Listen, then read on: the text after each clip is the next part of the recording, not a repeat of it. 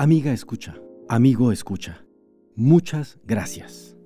Hoy, noviembre 2 de 2020, hemos superado las 31.000 audiciones en nuestro podcast. Eso significa además una cifra superior a las 2.000 personas individuales escuchando de manera constante nuestras publicaciones. Estamos muy contentos, orgullosos incluso de esas cifras, porque queremos entender en ellas que la calidad de nuestro trabajo ha sido muy bien recibida.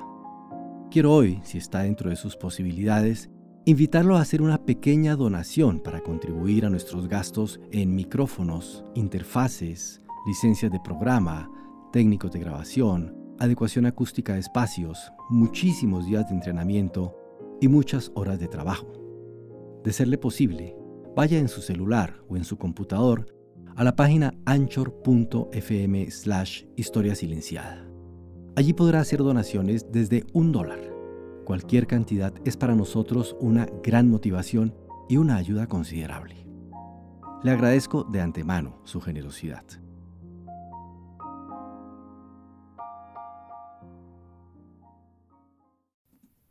Capítulo 24. El nuevo equilibrio político.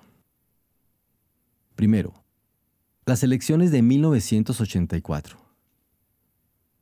El estilo del nuevo gobierno resultó muy diferente al del anterior. Esto se debió en buena medida a que las personalidades de los dos generales que los encabezaron en poco se parecían.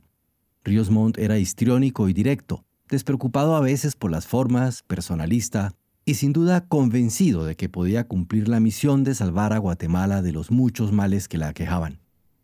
Mejía Víctores, por el contrario, era un hombre sin ambiciones personales, que no deseaba aparecer en público, sereno, callado y poco carismático.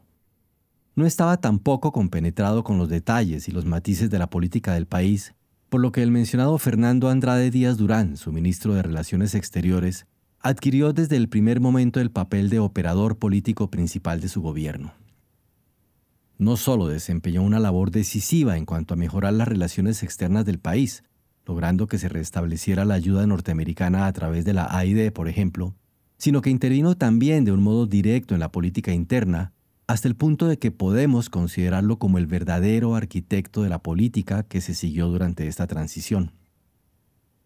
Andrade tenía su propio criterio en materia de partidos políticos y pensaba que los partidos históricos, los tradicionales, debían desaparecer o reducirse a su mínima expresión, pues representaban una época ya superada.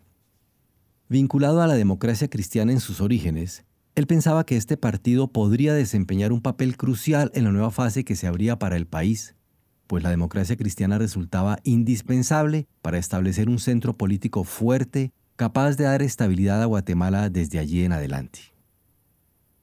Es cierto que, por otra parte, los partidos tradicionales, especialmente el Partido Institucional Democrático y en menor medida el Partido Revolucionario y el Movimiento de Liberación Nacional, se habían debilitado después de su permanencia en el poder y que la ciudadanía, como luego pudo apreciarse, deseaba encontrar nuevas expresiones políticas que la representaran. El general Ríos Montt había captado con claridad esta actitud de la opinión pública y se había apresurado a formar varios de los grupos de electores que habían aparecido durante los 14 meses que estuvo en el poder. Estos grupos, en parte artificiales, desaparecieron pronto de la escena, pero un nuevo partido político se formó en esos meses adquiriendo con rapidez una amplia dimensión. Nos referimos a la UCN, Unión de Centro Nacional, que fue fundada en 1984 por Jorge Carpio Nicol y Ramiro de León Carpio. El primero de los mencionados era director y propietario de dos importantes diarios capitalinos, El Gráfico y La Tarde, que desde sus páginas realizaron una audaz campaña propagandística que situaría al nuevo partido, en pocos meses, en el centro de la escena política nacional. Carpio centró su mensaje durante la campaña electoral para la Asamblea Constituyente en la recuperación económica del país y en la promesa de que un gobierno centrista y democrático restaría toda razón de existencia a las guerrillas de la URNG. La UCN inauguraba un nuevo estilo de hacer política en el país, apelando a las modernas técnicas de mercadeo a las que le permitían acudir su amplia capacidad financiera, pero era un partido oportunista que esperó a que todo estuviera tranquilo para competir en momentos en que ya no eran útiles los chalecos blindados para hacer política. Según lo juzga uno de los candidatos de las presidenciales de 1982. Las elecciones para la constituyente se desarrollaron en un clima de amplitud y libertad, sin que el gobierno interviniese a favor de ningún partido o candidato. Participaron en ellas 17 partidos y tres comités cívicos electorales que compitieron por obtener los 88 diputados de la Asamblea, de los cuales 23 serían elegidos en una lista nacional y los 65 restantes en los diferentes distritos del país.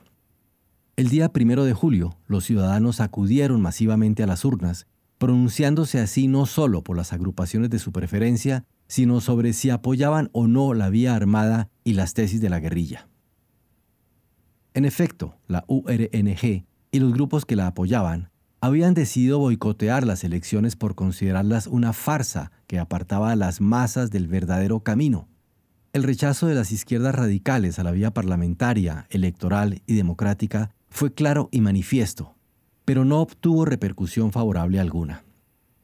La gente concurrió a votar masivamente, con entusiasmo, y el total de votos emitidos fue muy superior al de dos años antes. Hubo un cierto porcentaje de votos en blanco y anulados, por cierto, pero sin que su magnitud pudiese empañar la elección. Eran votos que significaban un apoyo al proceso democratizador al mismo tiempo que desconfianza frente a los actores políticos concretos, según se dijo. Parte de ellos, por supuesto, debe atribuirse a las simples confusiones y errores que suelen producirse cuando se amplía bruscamente el tamaño del electorado. Aún el Partido Socialista Democrático, de definida vocación de izquierda en el caso de Guatemala, tuvo que reconocer. En síntesis, las elecciones expresaron el ansia de los guatemaltecos por construir un sistema democrático y pluralista que proporcione la paz social a la que aspira nuestro pueblo. Cita de Francisco Villagrán. Los resultados de los comicios, aparte de este obvio rechazo a la política insurreccional que seguía la URNG, y a la posición más o menos similar sostenida por el Partido Guatemalteco del Trabajo, mostraron también un electorado muy dividido, sin predominio de ninguna de las fuerzas que concurrieron al evento.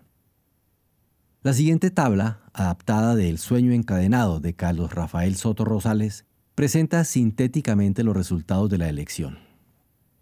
Democracia Cristiana Guatemalteca, 21.2%.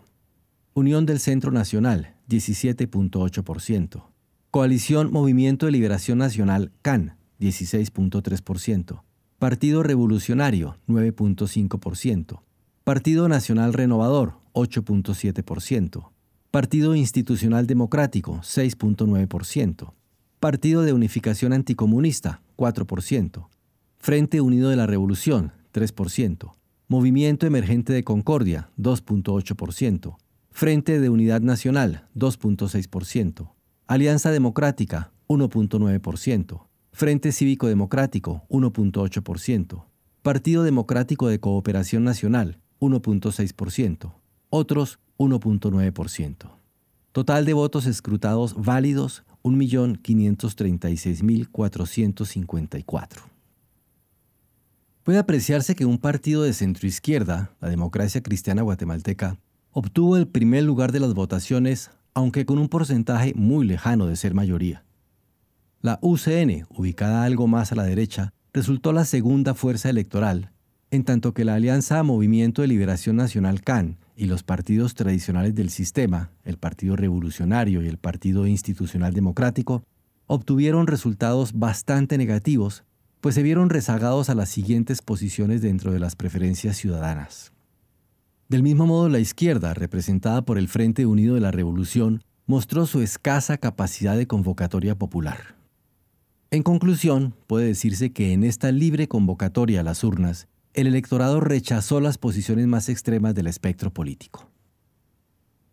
Con esta votación, la nueva Asamblea quedó controlada por las fuerzas del centro y la derecha democráticas, aunque cabe acotar aquí que los perfiles ideológicos de todos los partidos quedaron bastante desdibujados durante este proceso electoral.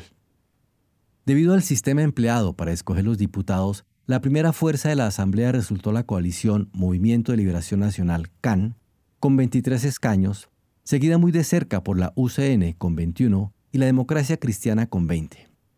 Las otras 24 curules quedaron en manos del Partido Revolucionario, el Partido Nacional Renovador, el Partido Institucional Democrático y el Partido de Unificación Anticomunista.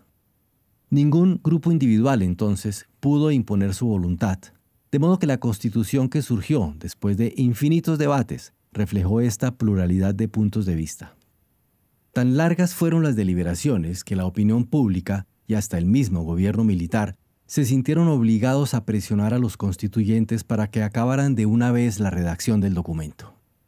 El producto de sus esfuerzos resultó, por esto, con algunas perceptibles debilidades.